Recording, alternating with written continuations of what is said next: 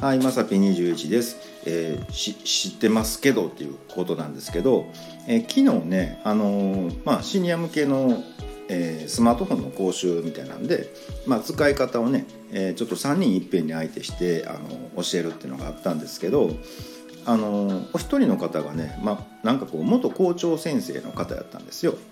であの今時そんなにあの手入力しなくても使えますよっていう話をしててあのじゃあもうね皆さんで音声検索で、えーアンパンマンの動画でも探してみましょうか言うてね、えーまあ、お孫さん向けにみたいな感じでね、えーじゃあボタンを押して、えアンパンマンの動画が見たいって言ってくださいって言ったら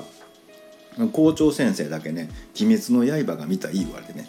いや知ってるよ。僕も一応知ってますよ。見ましたよ。みたいなね、うん、あのついていこう思って必死ですよ。みたいなね。もう呪術廻戦とかもみんなあかんな思ってんねんけどちょっと時間がなくってみたいなね、うん、あのちょっとねあのじいじばあばをなめとったなみたいなね、うん、やっぱアンパンマンじゃあかんねんなみたいなね。うん、あの考えたらもうおじいちゃんおばあちゃんのお孫さんってもう小学生とか中学生とかになってくるんで、うん、アンパンマンじゃあかんのかな思ってね。もう教材全部書き換えなあかんやんとか思ってね、えー僕やりたくないんで誰かに任そうなんて思ってます、えーということで本日は以上となります。また下に並んでるボタンと押していただけますと、えーこちらからもお伺いできるかと思います。ではではまさぴ21でした。